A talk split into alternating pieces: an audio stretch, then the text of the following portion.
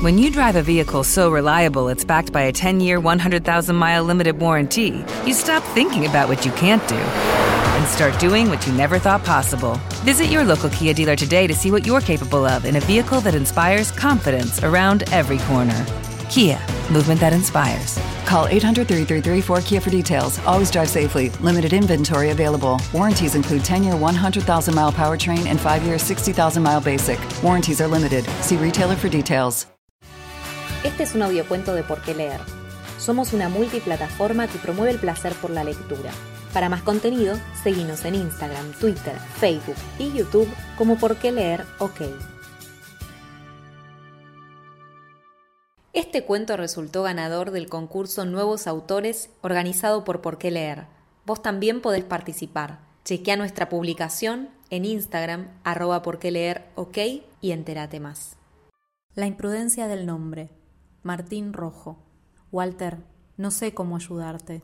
No sé con quién hablarlo porque vos ya no sos vos. Después de tu separación de mamá, no fue igual. Perdimos la cotidianeidad. Que no quisieras compartir tu vida conmigo tiene explicación en el pudor, en tu respeto hacia mí. Yo no soy amigote tuyo, no soy uno más. Así lo quisiste y te entiendo. Tus picardías no tenía por qué saberlas te costaba llamarme o comprometerte conmigo a hacer algún programa con el riesgo de deschavarte. No me caben dudas de que lo hiciste para cuidarnos a todos. Después de que murió mi viejo, a mamá le recomendaron llevarme a jugar al rugby, porque decían que tenía muchas cualidades de formación y contención para los chicos. Yo empecé en Belgrano.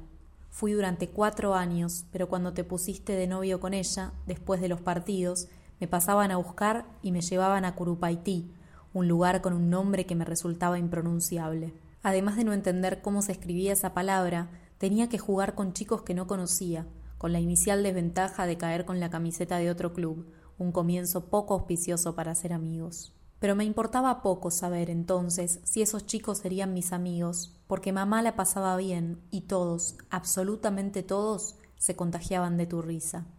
La recuerdo ancha, prolongada, aguda y raspada, Cuatro palabras para hablar de tu risa es pura mezquindad.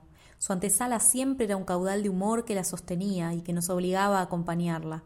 Nunca discerní si me entusiasmaba más escuchar una broma tuya o verte reír después. ¿Cómo estás, Walter? te preguntaban, y vos, bien, muy bien, y hacías una pausa para luego elevar el tono de voz. Estoy tan bien que me asusta porque no sé por dónde va a venir la cagada. Acto seguido venía tu carcajada, la presentía todo el que te conociera. Ese chiste lo escuché cien veces, se lo hacías a todos y no podía causarme gracia ni había sorpresa. Aún así, sabíamos de antemano de la risa que estallaba detrás, y el vértigo de saber que nosotros también nos reiríamos de eso era inevitable. A pesar de mi extranjería, con los chicos, Lucas y Coco, nos metimos de lleno en la pubertad, la picardía y el rugby.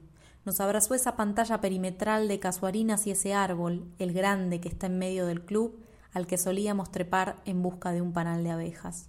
Nos gustaba el vértigo de saber que los insectos nos atacarían. Eran de las negras, de las chiquitas, que tienen una picadura que no duele tanto y que así nos desafiaban a poner en juego nuestras destrezas de monos con las que empezábamos a trabar amistad.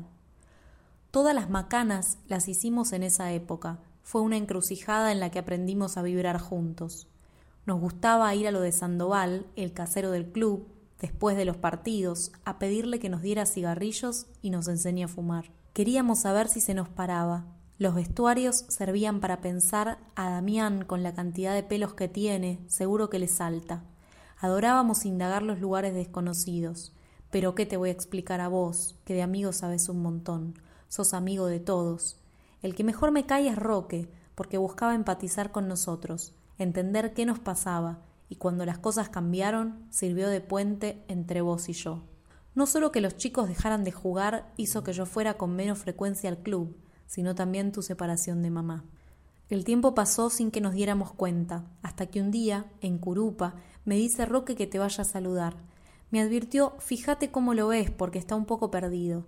Siempre me resultó cómodo empezar nuestros diálogos preguntando por tu hijo, que se llama Martín igual que yo, porque sobre él no teníamos temas tabú. Por mamá no me preguntabas nada sincero más allá del cumplido de saber si estaba bien, y yo tampoco quise escarbar mucho sobre vos. Me daba cuenta de que no querías contarme tus cosas.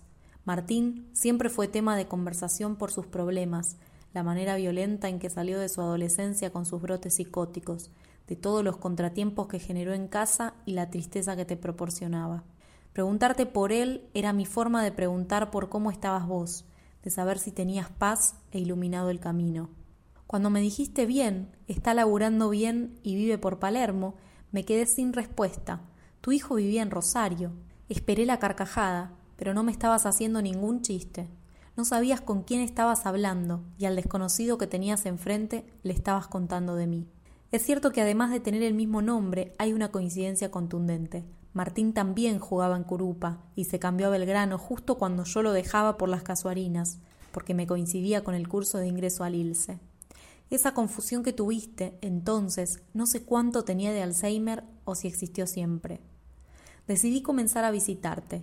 Tus amigos me contaron todo, la manera en que se ocupan de vos, cómo hacen una vaquita mensual para pagar la obra social y cómo se organizan para llevarte al médico. No conozco a nadie que tenga la calidad de amigos que vos tenés, lo digo de verdad. Podés tener un montón de carencias, pero por amigos te envidiaría cualquier semejante. Lo hacen por vos, lo hacen por ellos, lo hacen en homenaje a todo lo que los hiciste reír aunque no te des cuenta. La primera vez fui solo porque tenía que verificar que podrías reconocerme que me hablarías a mí como Martín Rojo y no como si fuera Martín Grosito. Lo logramos. Hablamos bastante en el café de la esquina del geriátrico y me recordaste varias cosas que hicimos con mamá, los tres. Me puso muy contento saberte más lúcido que en la otra ocasión. Muchos de los chicos te quisieron ir a ver. No sé si te acordás, pero lo llevé. A Cocos te le hacías bromas. Cuando se fue un rato al baño me preguntaste en voz baja ¿Cómo se llama este? Cuando volvió le preguntaste por el viejo. El negro se había muerto hacía más de doce años. También lo llevé a Lucas, y la conversación fue más o menos parecida. La última vez fui solo. Cuando subí a buscarte te estabas cambiando o algo así, pero la cuestión es que estabas en tu cuarto. El enfermero de piso me vio venir y me preguntó a quién buscaba. Le dije tu nombre. Entonces me dice ¿quién lo busca? Y yo cometí la imprudencia de decir simplemente Martín. Él te lo repitió, a lo que vos le contestaste, ¿Martín Gorosito? Bajé al salón a esperar que termines de peinarte, y en el medio de esos viejos semi abandonados me puse a recordar lo que me había contado Roque aquella vez que me sorprendiste con tu enfermedad, que Martín no se inmutó ni se hizo eco de tu estado, que no quiso volver a verte. En la confitería de la esquina, esta vez la conversación fue más leve. No tuve la fiel convicción de hacer el esfuerzo para entenderte, para poder traerte a la realidad hilvanando tus argumentos endebles. Pensaba solamente en sacarte unas fotos de incógnito con el teléfono para atesorarlas, para poder congelar ese momento así, sin que te sigas deteriorando. Nunca más te volví a visitar. Espero estar a tiempo de hacer algo por vos, porque lo triste es no dejar legado, lo importante es poner una marca en la memoria de las personas allegadas y transferir algo de ese espíritu que nos pertenece.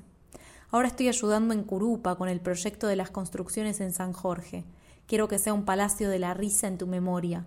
Quiero hacerle creer a los más chicos, a los que no te conocieron, que es una idea tuya y que cada vez que entran allí están obligados a reírse.